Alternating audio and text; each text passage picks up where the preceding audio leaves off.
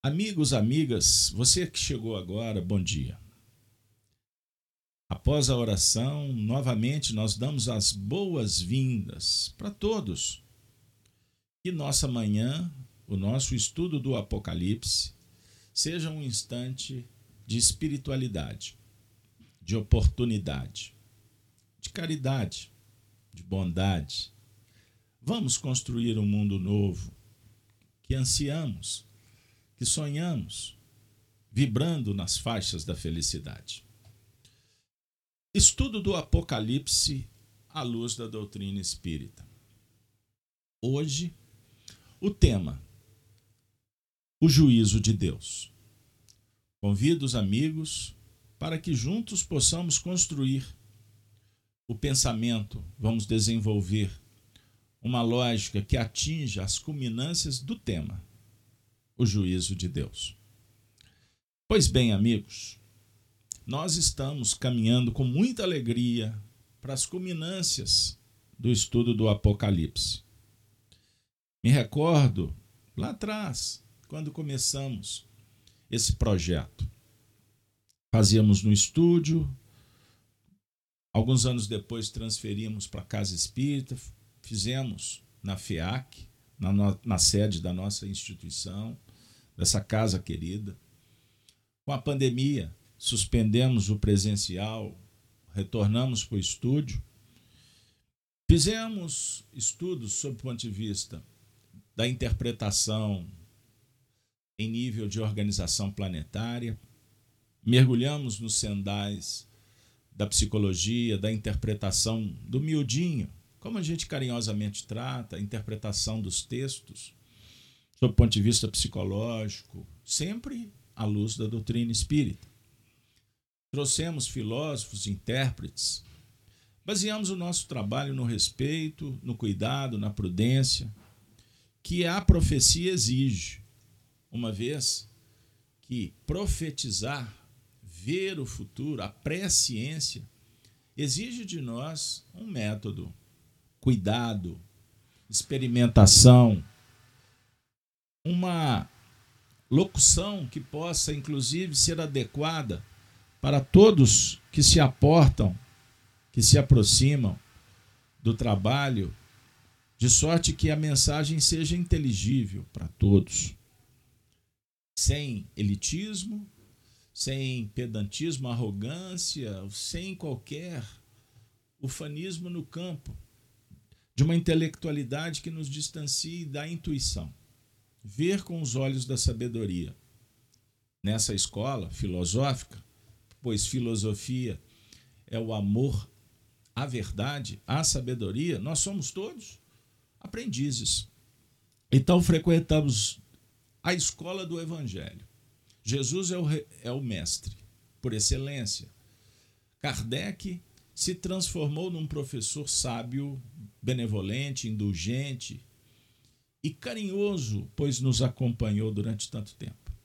E tantos outros professores estiveram conosco. Emmanuel. E nós agradecemos a mediunidade de Francisco Cândido Xavier e tantos outros. Na Terra, trouxemos filósofos como José Joffre Leles, na interpretação contida no livro O Apocalipse é o Terceiro Caminho, material que a gente estamos nos esforçando para disponibilizar para vocês. Também Honório Onofre de Abreu, que eu tive a honra de, a partir do ano de 2000, ele iniciou um projeto de estudo do Apocalipse e nós o acompanhamos no Grupo Emmanuel, na Rua Perdões, Belo Horizonte, Minas Gerais.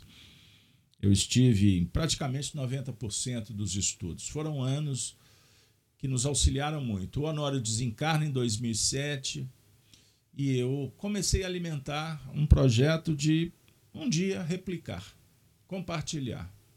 Naturalmente, sem a competência, mas apoiado no vasto material que ele deixou, gravado e transcrito, nós fomos inspirados, sob o ponto de vista destas experiências, para trazer para vocês. Esse contributo que visa como um primeiro estudo em rede do Apocalipse, sugerir, inspirar para que grupos se formem e para que outros corações façam esse trabalho, com certeza com mais competência do que nós outros que fomos carteiros, que distribuímos cartas corajosamente, vencendo os nossos limites, muitas vezes reconhecidos, apropriando das críticas, das sugestões que nos visitaram, com tanto carinho por parte dos amigos que acompanharam. Enfim, chegamos num momento muito especial, que é o corolário de tudo até então feito. Caminhando para o fim, já elaboramos projetos para o pós, pós o encerramento. Hoje não estamos com a presença do Júlio, que colabora eficientemente conosco.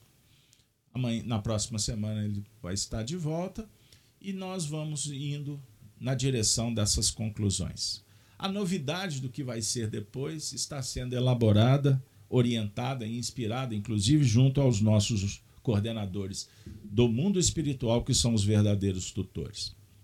Pois bem, amigos, então, dentre tantos filósofos, professores, hoje nós vamos trazer para vocês, para nos ajudar nesses versículos finais do capítulo vigésimo do Apocalipse, nós vamos trazer Caibar Schutel no livro também fácil de encontrar. Esse, desculpa, também não. Esse fácil de encontrar na editora O Clarim, a interpretação sintética do Apocalipse, que inclusive foi um, um material usado pelo próprio Leles, pelo Honório, e ele traz uma síntese muito legal que nos ajuda na amarração das ideias.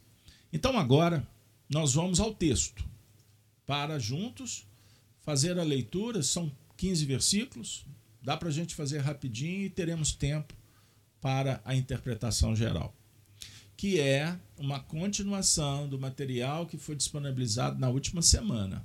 Vídeo e áudio. Está aí nas playlists do canal Gênesis Rede Amigo Espírita e também no SoundCloud. Vocês acessam pelo Spotify. Existe a playlist lá com 253, hoje completando estudos. Então vamos lá. Revelação de Jesus Cristo a João Evangelista, conforme o primeiro versículo do primeiro capítulo do livro Apocalipse, que é o último capítulo da Bíblia, que é a obra básica, é a obra central, que unifica as filosofias e as religiões. A Bíblia. Antigo e Novo Testamento, Apocalipse é o último livro do Novo Testamento.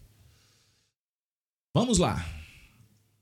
Se preparem, a aventura vai ser muito especial. Leitura comentada a partir de agora.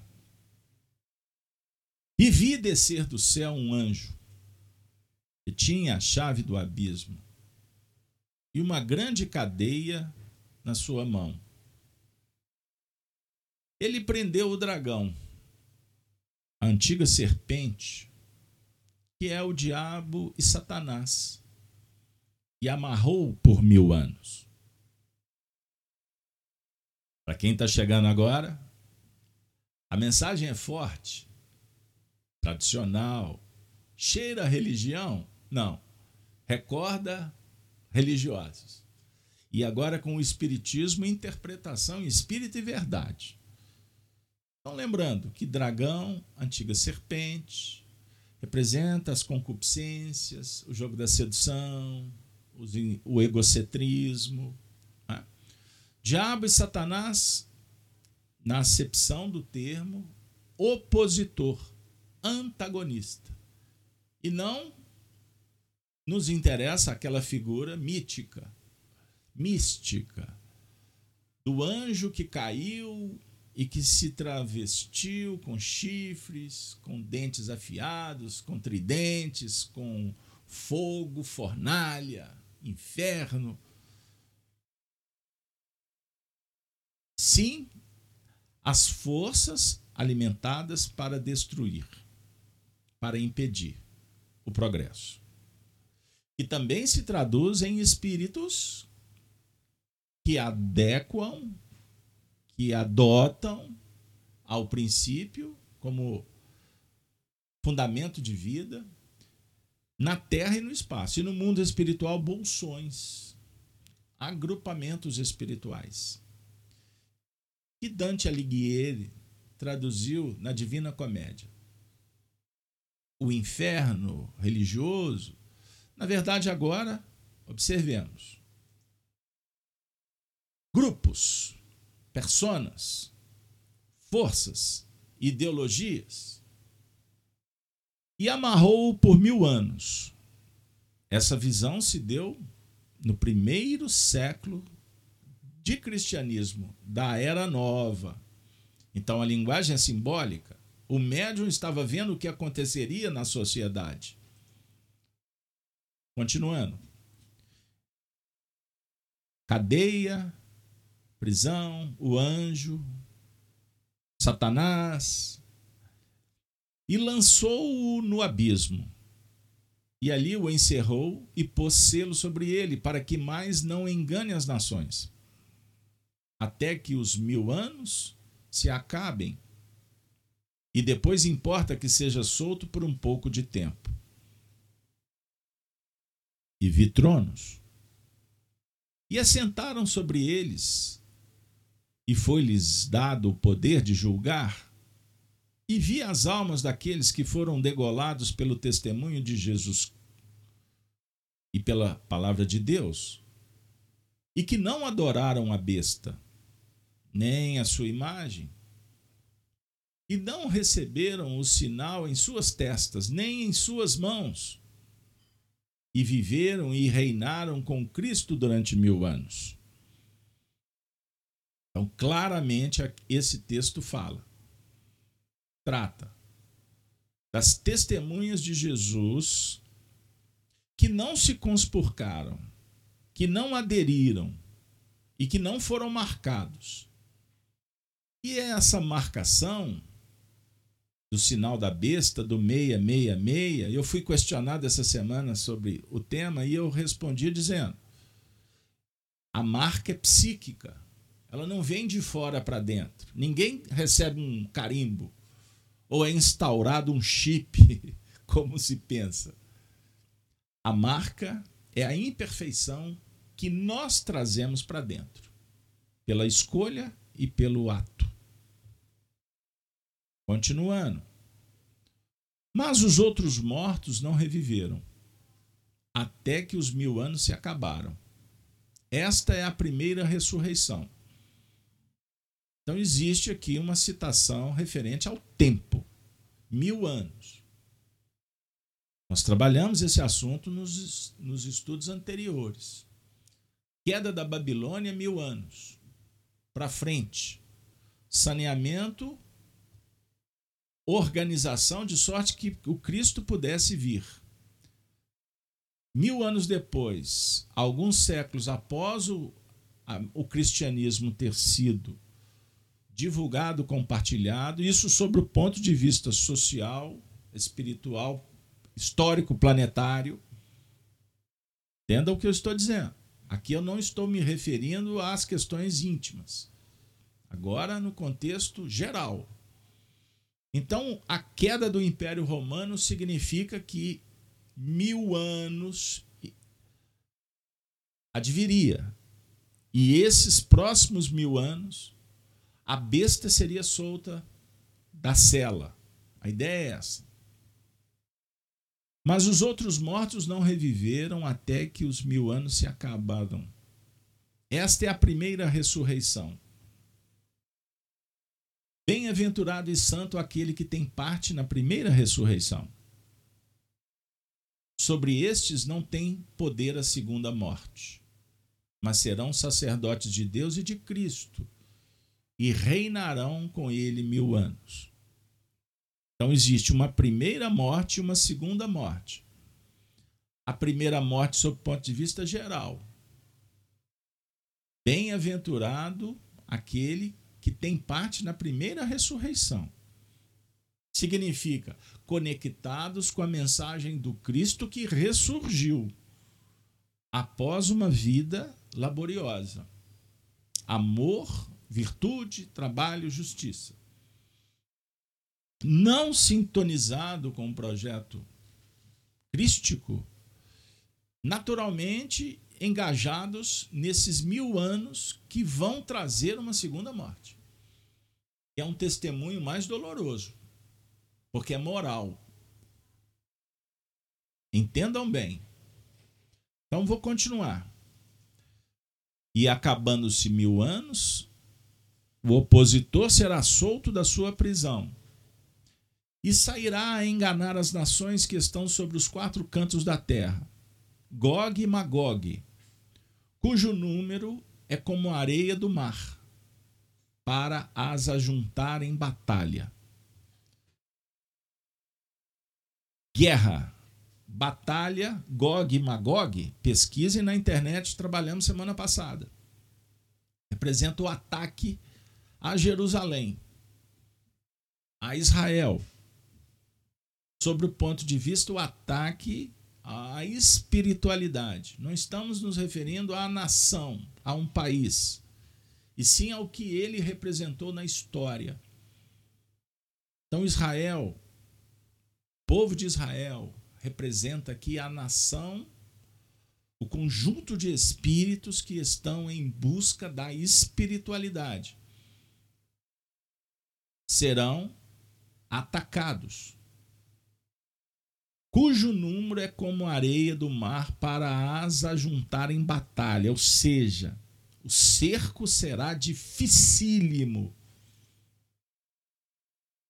E subiram sobre a largura da terra e cercaram o arraial dos santos e da cidade amada. Mas desceu fogo do céu e os devorou e o diabo, que os enganava, foi lançado no lago de fogo e enxofre, onde está a besta e o falso profeta. E de dia e de noite serão atormentados para todo o sempre. O todo sempre não significa sem solução.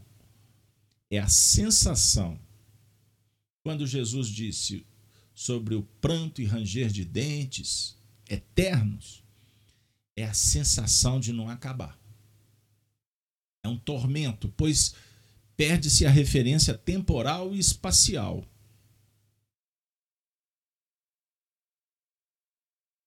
E vi um grande trono branco, e o que estava sentado sobre ele, de cuja presença fugiu a terra e o céu, e não se achou lugar para eles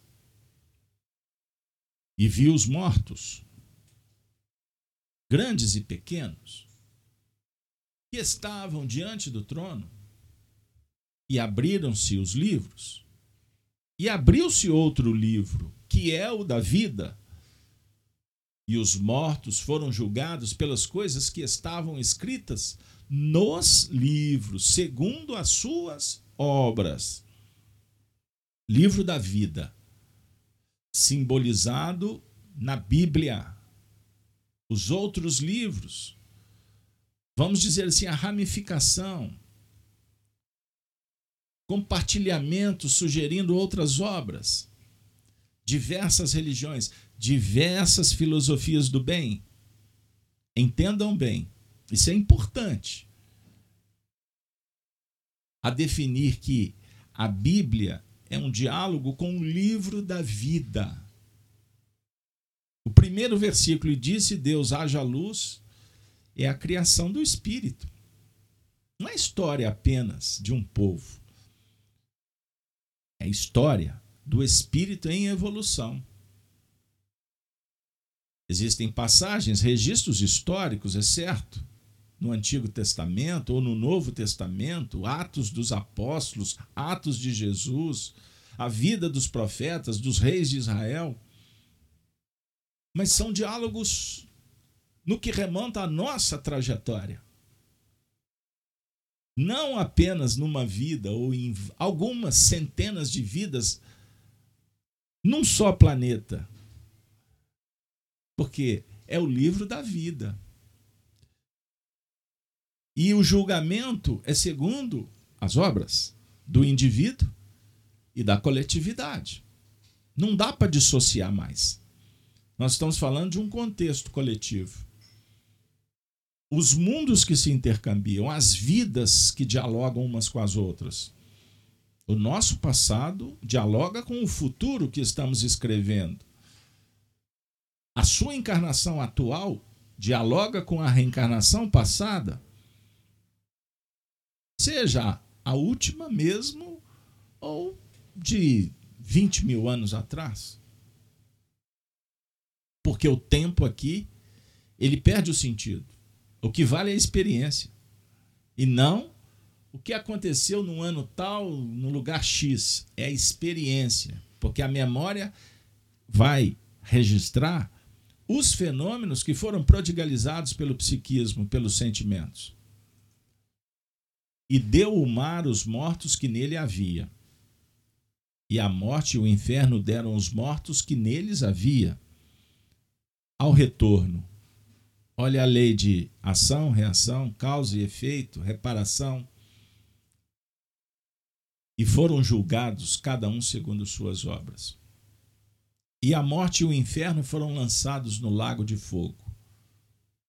Esta é a segunda morte. E aquele que não foi achado escrito no livro da vida foi lançado no lago de fogo. Pessoal, peço desculpas, peço licença, mas eu gostaria agora de despersonalizar.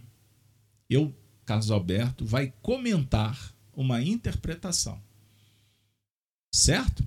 Que foi feita no final do século XIX, início do século XX, antes da Primeira Guerra Mundial Interpretação essa feita por Caibá Schutel, que é um espírito que viveu entre nós, filósofo, estoico, profundo, profundo uma vida profunda de cristianismo.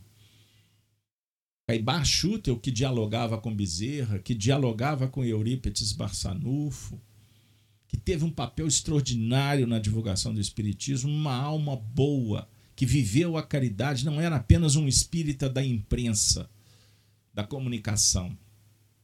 Ele aliava filosofia, divulgação e vivência.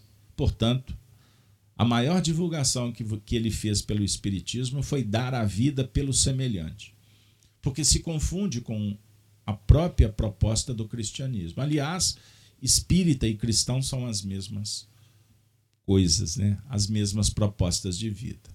Caibachutel diz assim: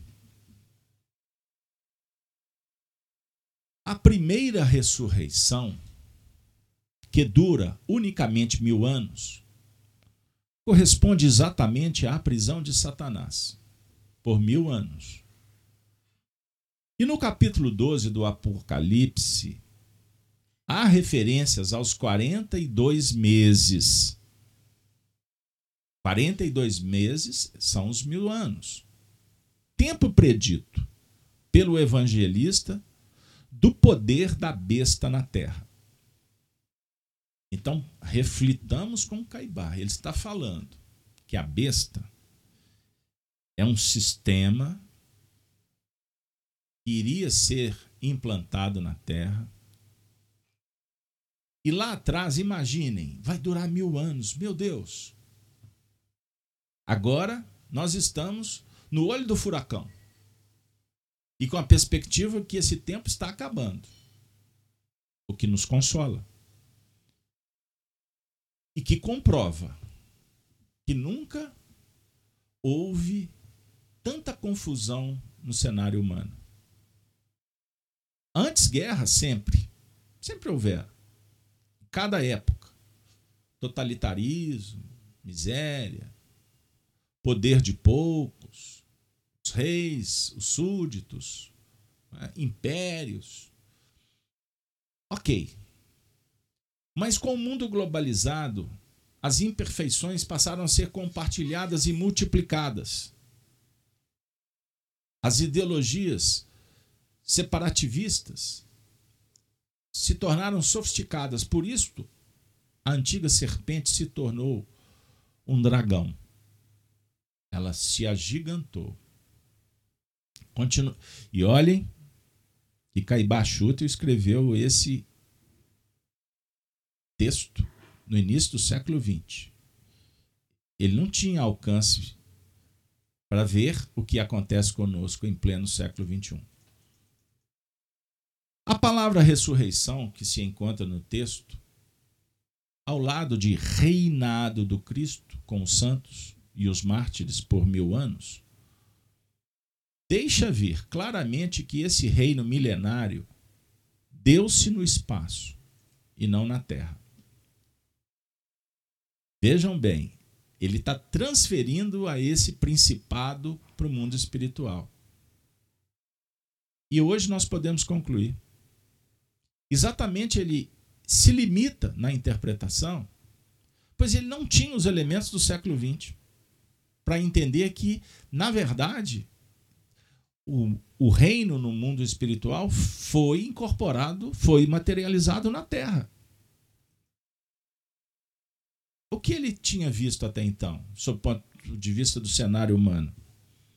Guerra franco-prussiana, século XVIII, sim, com revoluções, com as comunas, o nascimento do materialismo dialético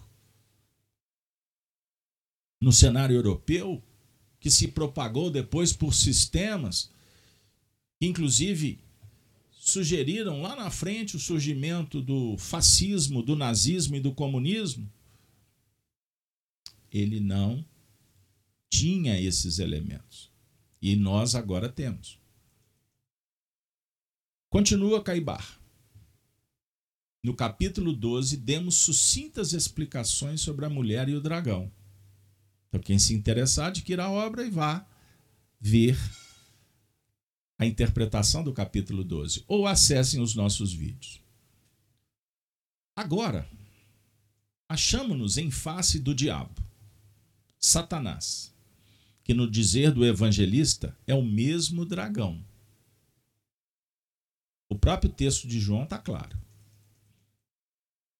A prisão de Satã não é outra coisa senão a encarnação forçada de espíritos representantes do mundo bárbaro e pagão. Gog e Magog, que dominavam do espaço como espíritos desencarnados e que, presos à terra, cometeram toda a sorte de arbitrariedades que a história registra. E ao vidente de Patmos foram reveladas com grande antecedência. Pelo menos é o que se depreende do trecho. Pessoal, é extraordinário a gente conseguir estudar o que Caibar falou nesse período, agora. Encarnação forçada de espíritos representantes do mundo bárbaro e pagão. Nós não estamos vendo isso no dia a dia? Barbaridades, truculência, comportamentos absurdos. Não é só de indivíduos, de massas. Quem somos?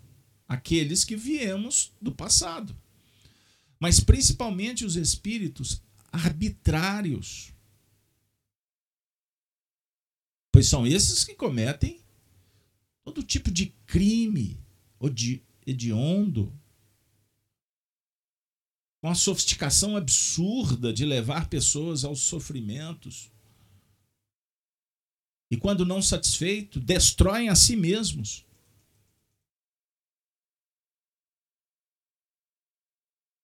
Olha para vocês verem que legal uma informação do Caibá Chuta no século XIX ali. Gog e Magog na Casa da Câmara, Londres. Existem duas estátuas colossais de pedra, a que chamam de Gog e Magog, e que, segundo a tradição, representam a vitória de um gigante saxônico sobre um gigante, Cornualher. Continuando. Vi também tronos e se assentaram sobre eles, e lhes foi dado o poder de julgar.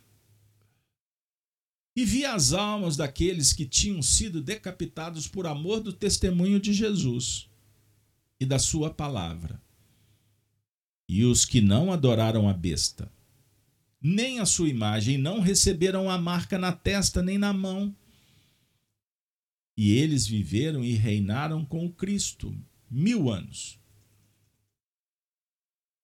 Caibar agora vai dizer: livre a atmosfera terrestre das potestades maléficas dominadoras, os espíritos bons, os cristãos, puderam gozar por um milênio do santo ideal do Cristo. Aqui ele está se referindo ao que eu citei no início: queda do Império Babilônico. Então não significa que os cristãos viveram o santo ideal a partir de Jesus. Não, ele está dizendo. E nós podemos, inclusive, fazer referência ao livro A Caminho da Luz, que foi psicografado muito tempo depois do Caibar Schutel, quando Emmanuel vem nos informar do que aconteceu no cenário histórico.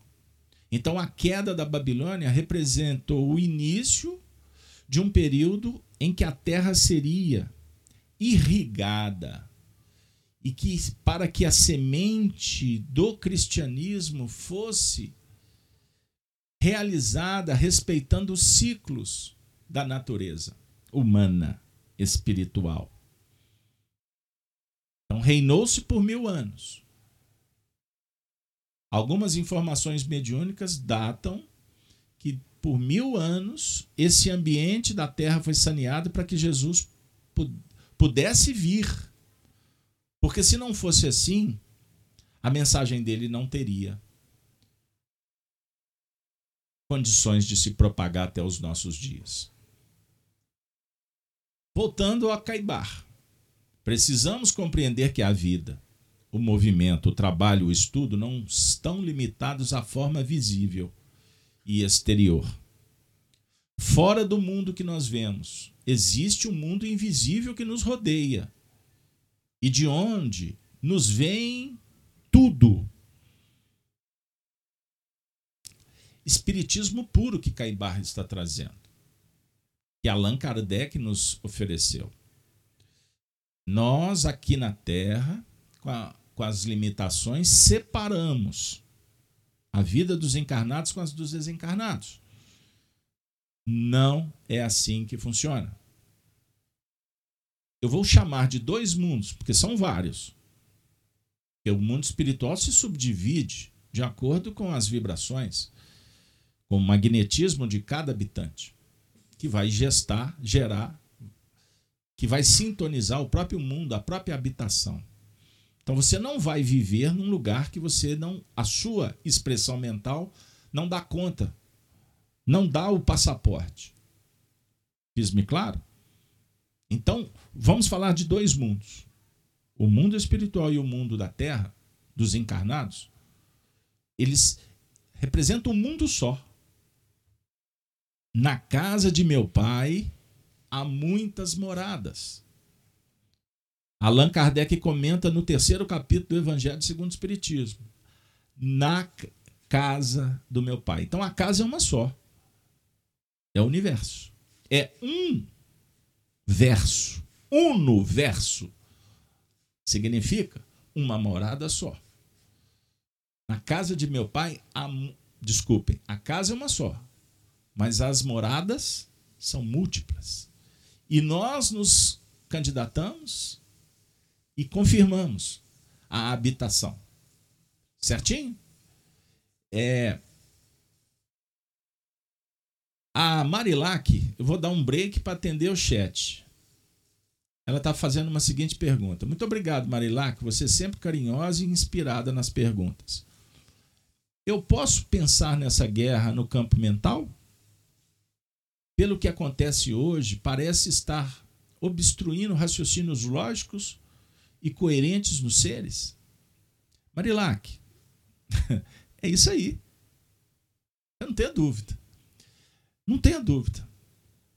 Faça uma prece para me lembrar da sua pergunta, porque a idade vai caminhando e, e eu tenho muita coisa para fazer aqui agora com vocês.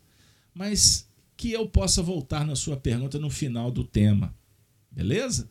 para mim não perder aqui a vibe, né? O ritmo, a cadência. Mas é isso mesmo, tá?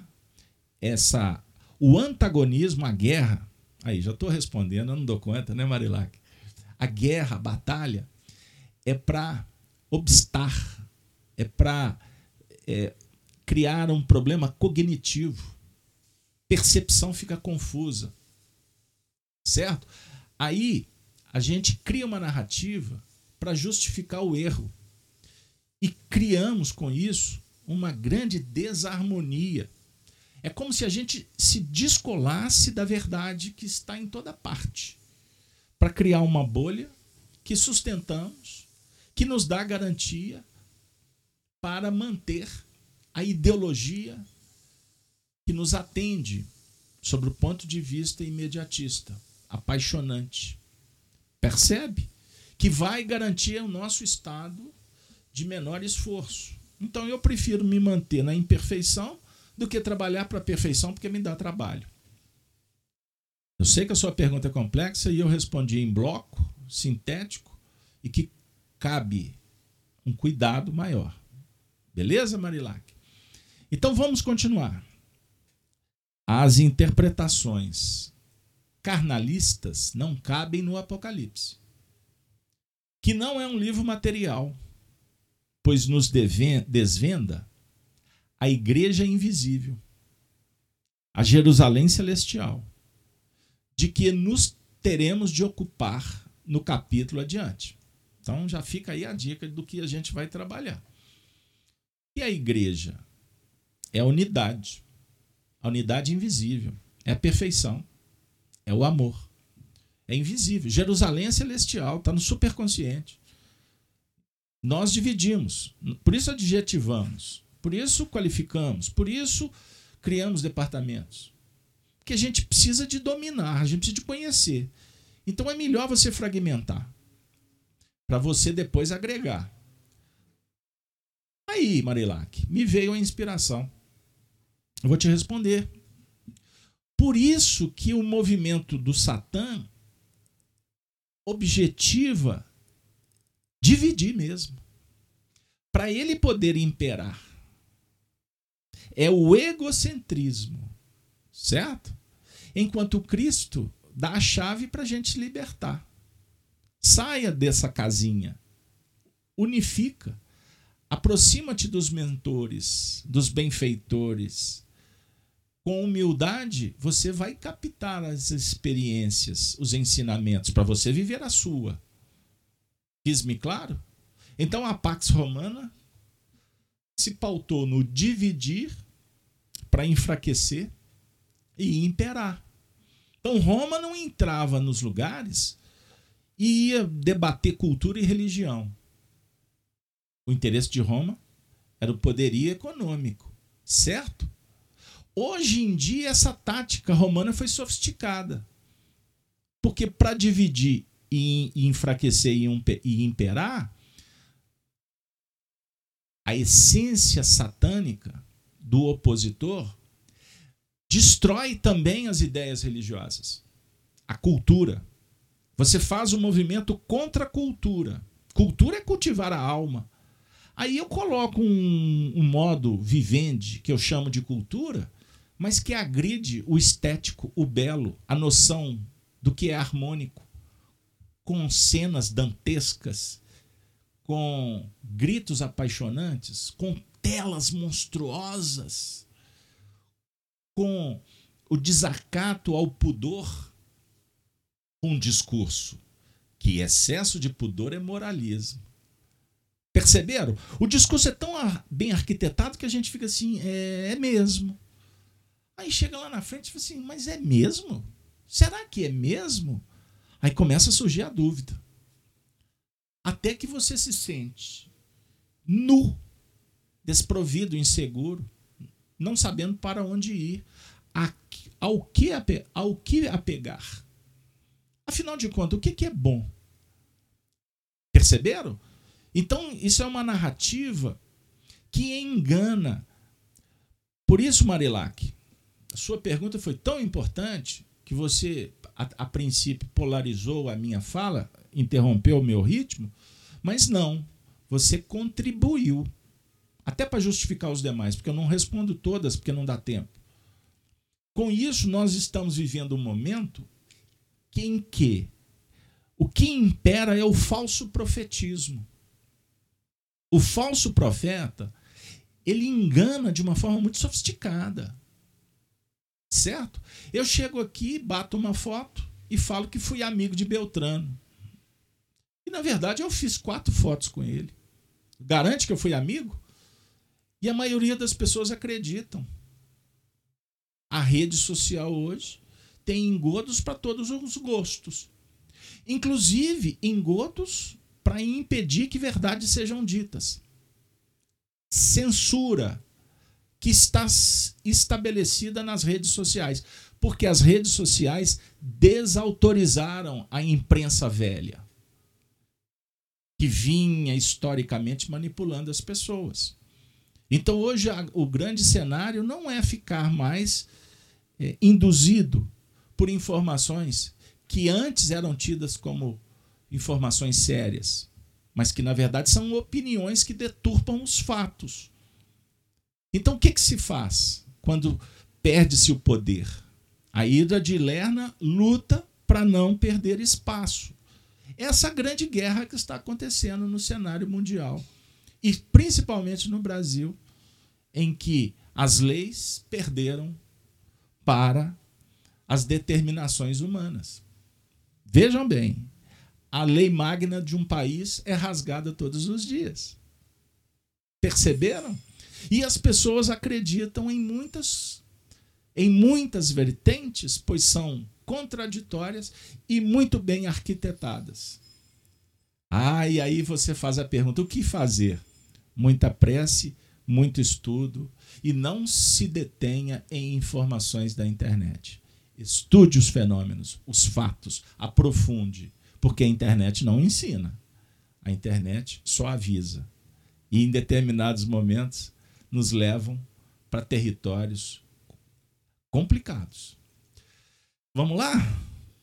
Prosseguindo, diz o evangelista que o vencido, ou melhor, vencido, vencido o milênio, Satã deveria ser solto por um pouco e seduziria as nações que estão nos quatro cantos da terra.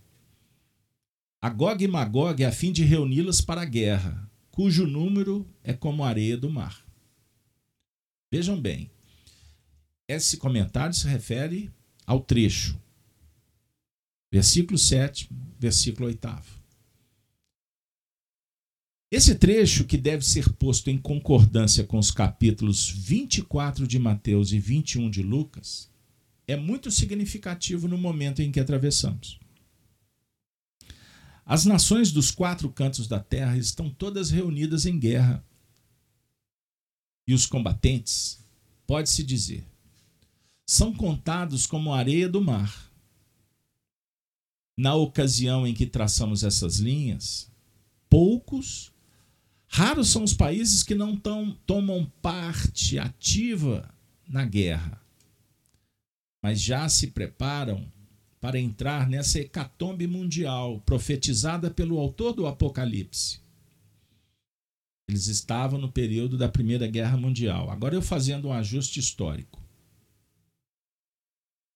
Não seria também enunciar uma proposição falsa se afirmássemos o encerramento do milênio do reino dos mártires e dos santos, coincidindo com a queda do poder temporal de Roma e a soltura de Satanás no decurso desse pequeno período histórico. Ele está tentando delimitar esse pequeno período, mas que na verdade é um período que se caracteriza por um, por um processo de alguns séculos, alguns séculos, que se iniciaram a partir, vejam bem, a partir do, da, do final da Inquisição. É? Nós podemos pensar em reforma, contra-reforma, para combater os processos é, do poder temporal. Então ali a humanidade começava a romper com o mundo medieval. Continuando. Gog e Magog não agem só no plano visível, mas também no invisível. Vencido o poder, vencido o tempo do poder que tinham na terra, Vencido também o tempo da sua. Olha, vejam bem. O tempo da sua prisão. Volveriam à liberdade, ao espaço, onde inutilizariam o reinado dos santos, visto como, tomado estes parte na primeira ressurreição, o seu reinado seria também de um milênio. Da queda do poder temporal resultaria irrevogavelmente a proclamação do livre pensamento, da liberdade de consciência. Movimento esse que provo provocaria, sem dúvida, a vinda dos espíritos superiores ao século XIX aqui. A queda das estrelas, a vinda das potestades do céu, que seriam abaladas a fim de nos lembrarem a palavra do Cristo. O Espiritismo sintetiza. O espiritualismo racional em França, século XIX, sob o ponto de vista da espiritualidade, foi espetacular no diálogo da liberdade de consciência. Pena que durou pouco tempo. Nós vamos entender lendo a própria história. Pois logo em seguida, o que aconteceu com o espiritismo em França, na Europa? Ele foi abafado. O espiritualismo racional foi retirado da universidade, o totalitarismo voltou. Porque esses espíritos poderosos implantaram um sistema totalitário que redundou em toda essa grande hecatombe ocorrida no século XX embora o Espiritismo tenha sobrevivido de uma forma espetacular no Brasil. Porque, mesmo com, as, com os debates políticos, com as, com as discussões da organização da nova República, o Espiritismo ganhou um espaço muito especial nos corações. E a gente viu o que aconteceu no século XX. Como se compreende só por essa forma que poderia realizar-se a luta decisiva. O combate da luz contra as trevas e Satã, que é a personificação ou a união de todos os espíritos maléficos, ser subjulgado para sempre. Pessoal, Satã, ser subjulgado para sempre. É necessário que a gente tenha um pouco de cuidado. Principalmente porque nós temos uma tendência a traduzir estas visões para a questão temporal, para o momento histórico em que vivemos. Vale lembrar que isso é um processo e foi exuberantemente esquadrinhado por Allan Kardec no livro A Gênese. Não se detenham, não se detenham apenas no último capítulo, os tempos são chegados. Eu dou uma dica, associem com os primeiros capítulos do livro. Para não dizer que as predições as passagens interpretadas por Allan Kardec do Evangelho, que estão nessa mesma obra, também vão amarrando a ideia. Mas dou uma dica: adquiram. Chegou no Brasil a tradução do livro Céu e o Inferno, segundo o Espiritismo. Foi publicado há alguns meses pela editora FEAL, Fundação Espírita André Luiz. Pois o céu e o inferno traduzido é a versão, é a primeira edição da obra. Pois possivelmente a que tu tem na estante, a que a maioria dos espíritas possui, e eu também, é a tradução da quarta edição do livro que foi modificada. E como eu falo do livro A Gênesis, eu não entro no mérito, se foi Kardec ou não. Certo é que a quarta edição ficou confusa, piorada. O que pode, o que pode, hein? não estou afirmando, sugerir que a teoria que foi uma força deturpadora da percepção que implementou essas alterações nos dois livros. Então, estou fazendo uma dica para os estudiosos. Estudem a primeira edição do livro A Gênese e a primeira edição do livro Céu e Inferno. Conjuguem e nós vamos ter elementos para racionalizar, para construir um pensamento que nos esclarece sobre estas etapas das mudanças. Nós temos dito e repito, o século XX, como prenunciou Emmanuel no livro A Caminho da Luz, o século XX marcaria grandes mudanças no planeta. Pois no século XX começaria um processo de seleção. Então, Emmanuel está corroborando, está desenvolvendo o pensamento kardeciano na prática. Porque Kardec falou que haveria uma seleção de espíritos. Um processo que foi explicado por Jesus na parábola do joio e do trigo. Eu não vou contar a parábola. Anotem, pesquisem. Mas a parábola do joio e do trigo, o que ela representa para nós? Quando Jesus é questionado sobre o que fazer com para selecionar, para separar o maligno, o que atrapalha.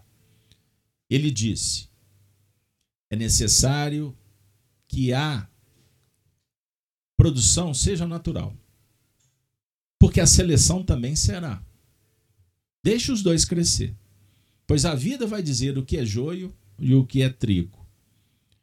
E há pouco tempo me chegou uma interpretação muito legal dessa parábola, enviada por um amigo, um web amigo que estuda com a gente. E eu vou sintetizá-la. Vejam bem o crescimento do joio e do trigo, o que, que representa? Vocês sabem que o joio é muito rígido e não se curva nunca?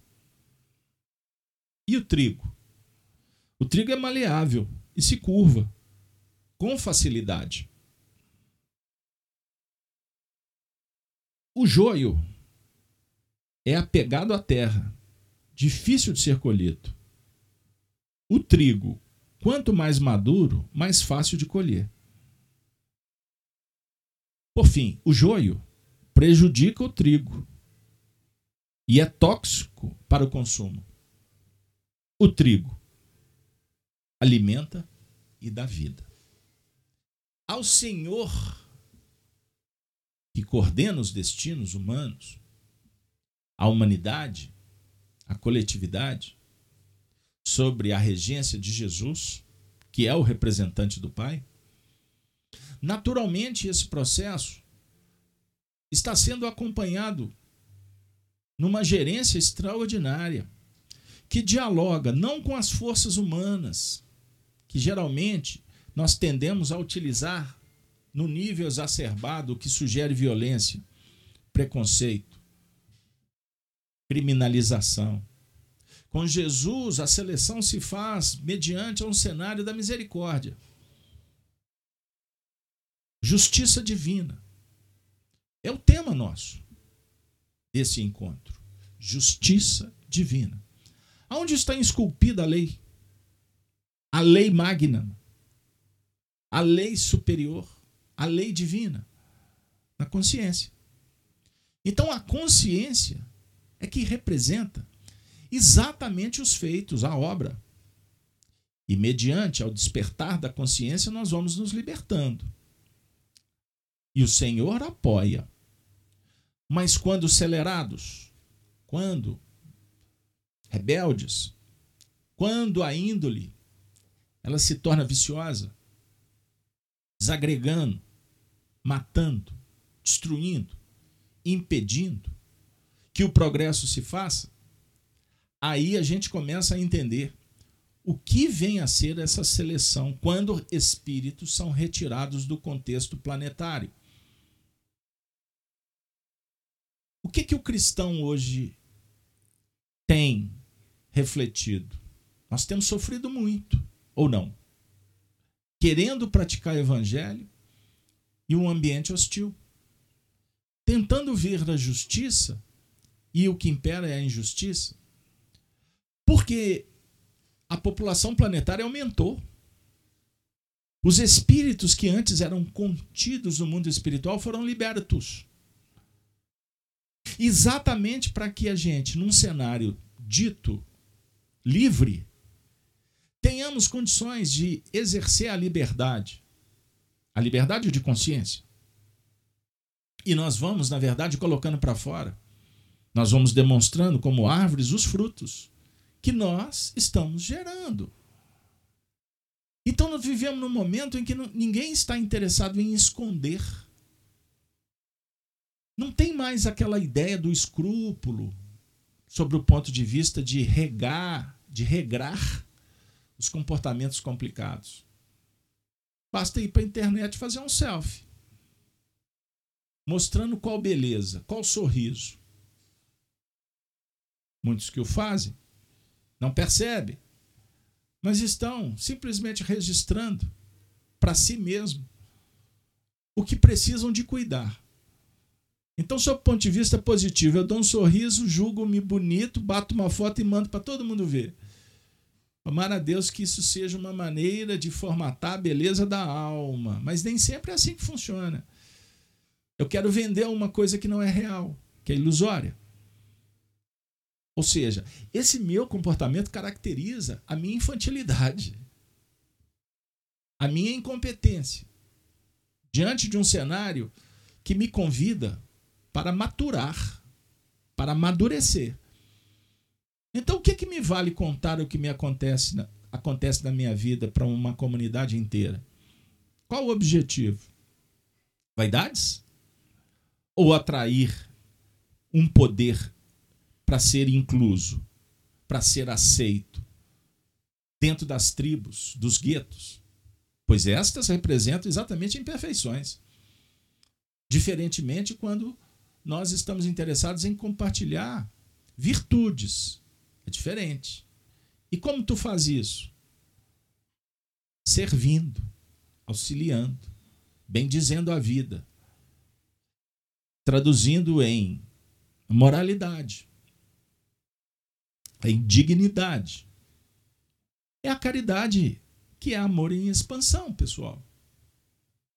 Ou vocês acham que não é bem por aí? Fique à vontade de concordar ou discordar. Juízo final, juízo divino, é chegar no momento de avaliação a partir dos fatos. Você não vai julgar algo que não aconteceu. Embora aqui no Brasil está acontecendo muito isso. As pessoas são condenadas sem fazer, sem conspurcar a lei, por presunção, não é? por, por uma análise fixada por julgadores que se intitulam poderosos divinos. São deuses, estão inclusive acima da lei. A lei é utilizada de acordo com seus interesses. Aí você vê a lei sendo, sendo driblada para favorecer o crime, a injustiça. E num cenário, num discurso tão bem feito, que a gente fica assim: meu Deus, eu sou burro. Eu estou emburrecido. Eu não estou conseguindo entender a lógica. E isso é aprovado como, me, como medida. Isso é discutido em plenário. E quando a coisa é muito sórdida, é aprovada na, nos bastidores, na calada da noite. E no dia seguinte, quando se torna público, ninguém está interessado em saber qual que é a opinião pública. Porque o que vale é o status quo. Amanhã vão esquecer o que eu fiz. Depois volta tudo à normalidade. Aí a gente age como no, na, no poder antigo romano. você dá pão e circo para arquitetar em face aos interesses imediatistas. O cenário hoje ele favorece para isso, mas ao mesmo tempo a gente aprende que a treva ensina a própria treva. A treva dá tiro no próprio pé. Basta a gente verificar na história os escândalos que são descobertos. Nem sempre foi a polícia, o serviço de inteligência que descobriu. É o próprio traficante que tropeça nas suas engrenagens. O corrupto que sem querer deixa cair uma moeda do bolso, a moeda que não lhe pertence. Ou num discurso, sem querer, o indivíduo conta o que realmente querem, como a gente tem visto na atualidade. Não é? é melhor a gente ir devagar, não precipitar e, ao mesmo tempo, sentir consolado, com esperança no coração, pois tudo está caminhando para grandes mudanças. Só que a mudança não acontece de uma hora para outra. O cenário não vai se tornar um, um plenário de bênçãos, um oásis de paz de uma hora para outra. É um processo e se dá pela renovação das humanidades. Kardec é muito claro nisso. Então, aquele espírito que comete abusos, abusos, obviamente, sempre para si mesmo, vai haver necessidade de reparação, mas quando invade o terreno do outro, e de uma forma que vai contra a própria evolução dos tempos, a própria sociedade vai excluindo.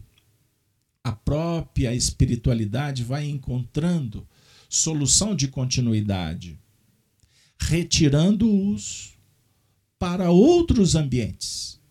É esse lago de fogo que o Apocalipse está tratando de uma forma, pessoal, muito clara quando a gente estuda Espiritismo. Vejam bem o que, que vem na sequência. Depois de todos esses acontecimentos que se vão desenrolando aos nossos olhos, rairá para o mundo uma nova aurora de paz.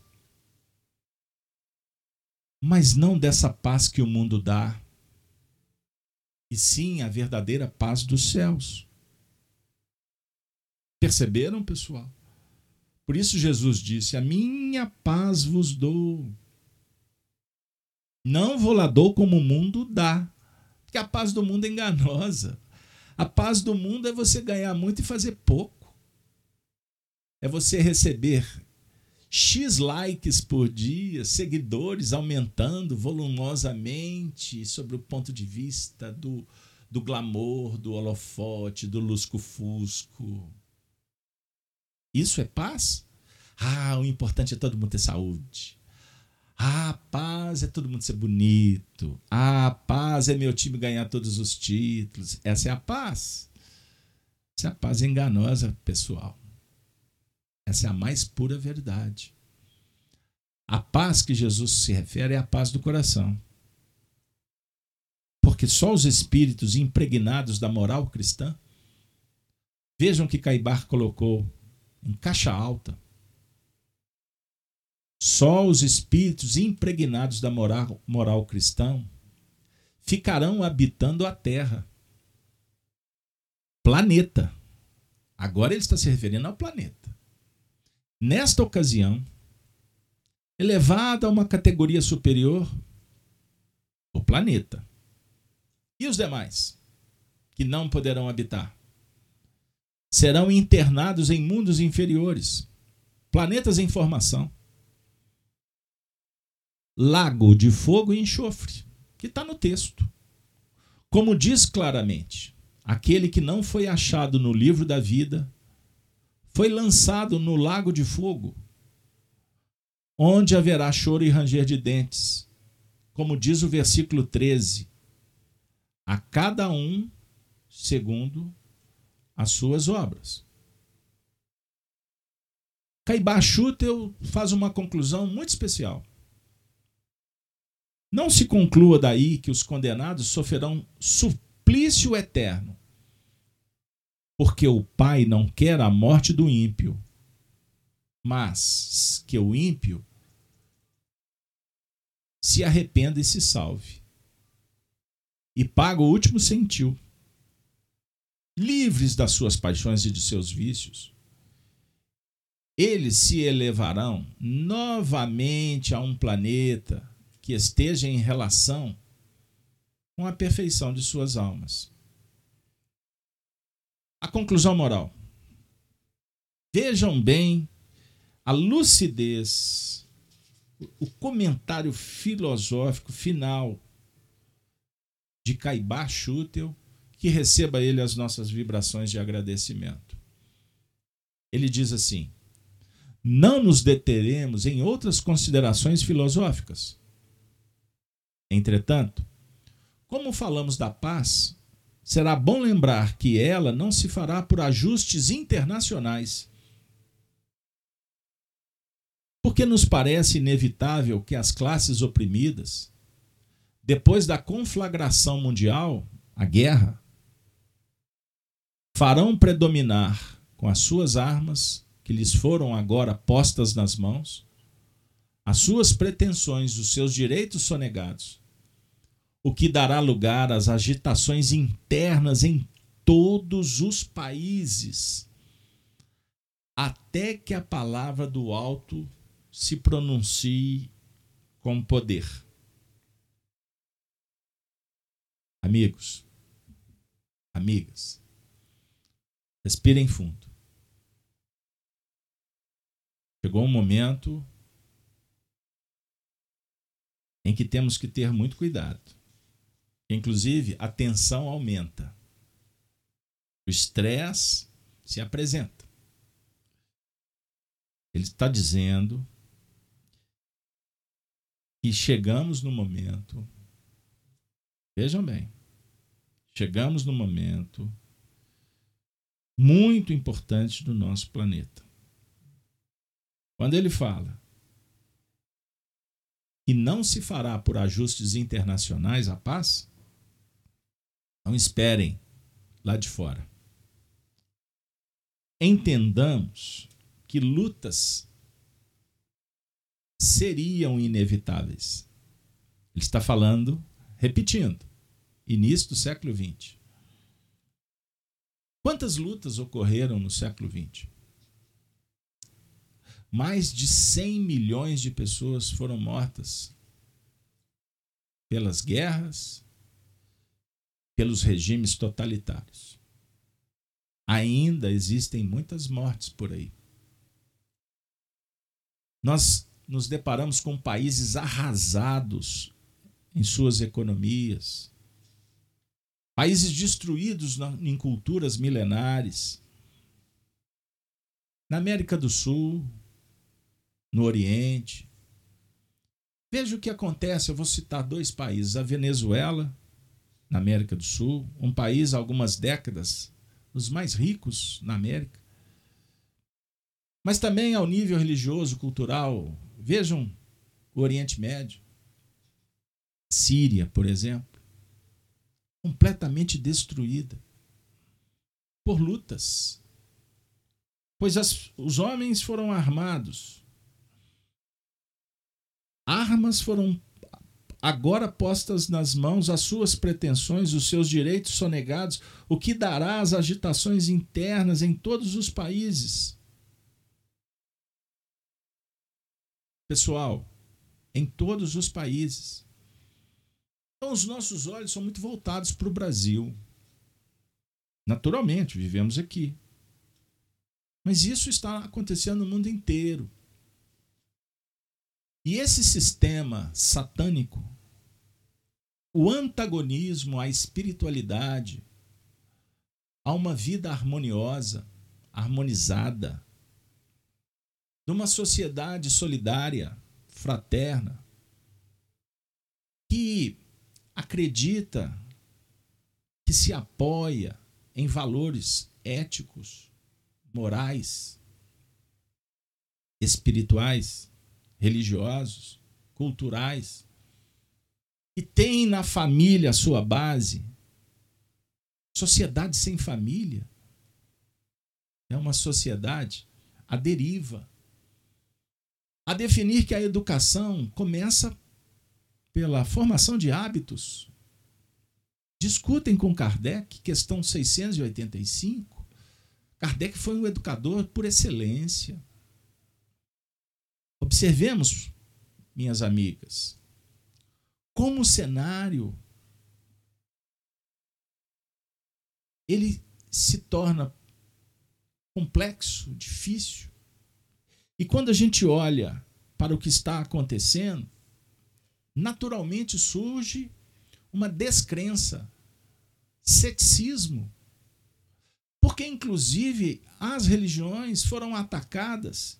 E esse ataque, ele não se deu de fora para dentro, porque esses mesmos espíritos reencarnamos e, e fizemos muitas coisas indevidas. Como clérigos, fomos totalitários também. Como religiosos, nós impusemos regras para o outro e não implementamos em nós mesmos. Reis, papas que se consorciaram para favorecer o poderio, a economia, em detrimento do povo que ia guerrear nas causas particularistas, sectárias, regionais. Quando a gente vê as histórias hoje detalhadas em filmes com tecnologias que quase nos colocam lá naqueles tempos, a gente vê aquele morticínio de dezenas, de centenas, de milhares de pessoas, como por exemplo, a Guerra dos Cruzados, com Saladino, Luiz de Bouillon, estão lembrados? Estavam discutindo, defendendo uma terra santa. O que é terra santa não ser a terra do coração? Então a história contabiliza bilhões de mortes. Bilhões de mortes por causas completamente destituídas da lógica. Nos dias de hoje, essas guerras em massa, elas estão distribuídas nas guerras internas, guerras civis.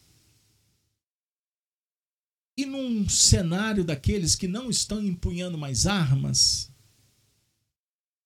estamos usando do poder da palavra, do conhecimento, para fazer o mesmo.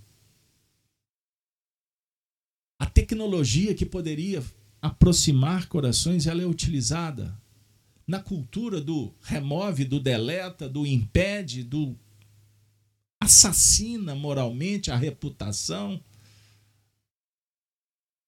Eu bato nessa tecla todos os estudos, quando possível, que lá nos anos 50, nos anos 40, quando Chico Xavier, naquele cenário bem distante do cenário europeu, contaminado pela Segunda Guerra Mundial, Conforme as histórias que a gente encontra na vida do Chico, os espíritos afirmando que Pedro Leopoldo se tornou um lugar em que foi criado um campo de atendimento aos espíritos sofredores do planeta. Não é por causa do Chico, tá, gente? Então, cuidado, cuidado com a idolatria. Mas o Chico também representou entre nós o que, na verdade, era um plenário do lado de lá, era um hospital de campanha para tentar oferecer paz para os espíritos que desencarnaram em situações muito difíceis, pois entraram nas ondas satânicas, destruidoras.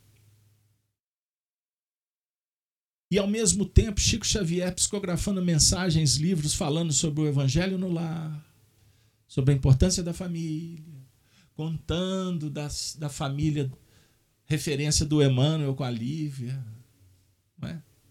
Para a gente aprender o que não se deve fazer e o que se pode ser feito.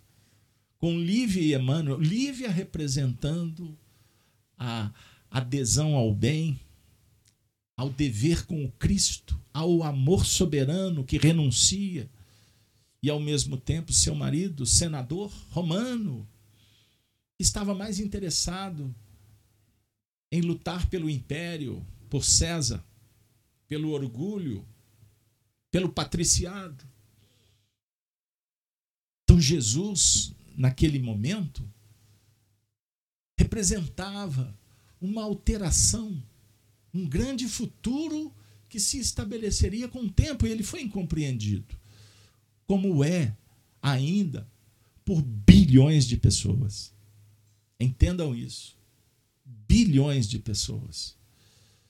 A população do planeta aumenta. São estes espíritos que estão voltando. Mas com um detalhe: voltando, pois já vieram muitas vezes, para ter as últimas oportunidades. Com isso, se vocês me permitem, eu ainda vou trazer a fala final, que é um parágrafo pequeno. Quando Caibá Schutel diz assim: fica um conselho espiritual para nós. Os bem-avisados que procurem guiar-se pelo espírito do evangelho. Porque a luta será tremenda, como não houve outra igual. E aquele que estiver sob o abrigo da árvore da vida, não perecerá. Abrigado pela árvore da vida, não perecerá, uma vez que o texto está falando da segunda morte. Minha amiga, meu amigo, o assunto é por deveras complexo. E que para a nossa manhã de sábado, para esse estudo, que em determinados momentos se torna denso, tenso, mas em outros momentos, uma chama que aquece no nosso coração, a chama da esperança, da fé, pois durante todo o evento os espíritos estão tratando da gente. A nossa oração é para modificar a nossa psicosfera. É para ionizar o seu ambiente, que muitas vezes a gente alimenta com pensamentos que não são os melhores. Para não dizer que nos sintonizamos com vibrações que estão no ambiente planetário que nos trazem, inclusive, doenças. É verdade. Podemos ficar fragilizados? Sim, quando não estamos atentos ao convite do Senhor. Abrigar-se sob a árvore da vida, que é o Evangelho.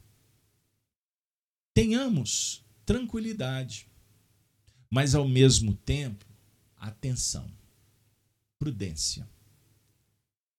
Se o cenário é belicoso, tracemos a rota, a boa conduta com Jesus, para que a viagem seja segura, para que as tormentas não representem para nós tormento interior Sejamos imperturbáveis. Pois Jesus dissera: Não turbe o vosso coração. Credes em Deus. Credes também em mim? Não se turbe. Então, se é não se turbe, não permita que o que vem de fora atrapalhe. Mantenha-te ereto, firme, humilde, corajoso. Aprenda a selecionar o que te faz bem. Beba da fonte que garanta sua saúde, seu bem-estar, o seu equilíbrio. Isso é fundamental. Essa fonte pode ser, inclusive, promovida por você mesmo. Pratique a caridade para que rios em abundância possa surgir do seu coração, como Jesus dissera para mulher samaritana. A água do mundo um dia acaba. Essas fontes que confundem, elas vão deixar de existir um dia. A partir do momento que você não mais patrocine, para que você não dê mais audiência. É muito simples. Não é o que está acontecendo aí no cenário da Terra? Vocês acham que quando existem ataques deliberados, beligerantes, isso se dá porque está em busca da harmonia, da paz, da fraternidade, da bondade? Não, amigo. É para manter o status quo, a corrupção. A palavra corrupção, adultério, uma das que mais encontramos no Antigo Testamento, na boca dos profetas. João Batista alertou Herodes Antipas, que era corrupto, pensava só em si, que era adúltero. Ele tomou a esposa do irmão. Ele avisou. Avisou: arrependei-vos, porque é chegado o reino dos céus. Então, João Batista ficou conhecido na história como o precursor do novo tempo. Ele prenunciava a chegada do Messias. Messias é o Espírito aguardado. É a força divina que vai envolvendo as massas, as pessoas, pois é um diálogo com o coração, com a simplicidade. Não é com a intelectualidade. Não é com o canudo, com a formalização, com os protocolos. Isso enrijece, isso embrutece. Deveria ser o contrário. Poderia ser organização. Mas nós exageramos sempre na dose. E julgamos que isso, os meios são mais importantes do que os fins. Não. Se o objetivo é a perfeição, não podemos fazer alusão, negociação, tramas com a imperfeição durante o caminho. Não. Pois o que começa errado termina errado. Não pense assim. Aonde há mentira, toma cuidado. Aonde houver um pingo de treva, põe o pé no freio. Ah, eu vou lá, eu escuto tantas coisas boas, o que é ruim eu pulo fora. Cuidado. Esse negócio de ficar pulando fora só com as mentirinhas, de vez em quando o que for verdade, na verdade é escama, escamoteamento. É uma forma de revestir a mentira que vem em seguida. É a vibração que vai te induzir à intolerância ou a praticar o mesmo nível de violência e preconceito. Então, quem ataca muito o preconceito é preconceituoso da mesma forma. Cuidado, pessoal, pois nós estamos sendo. Imaginamos.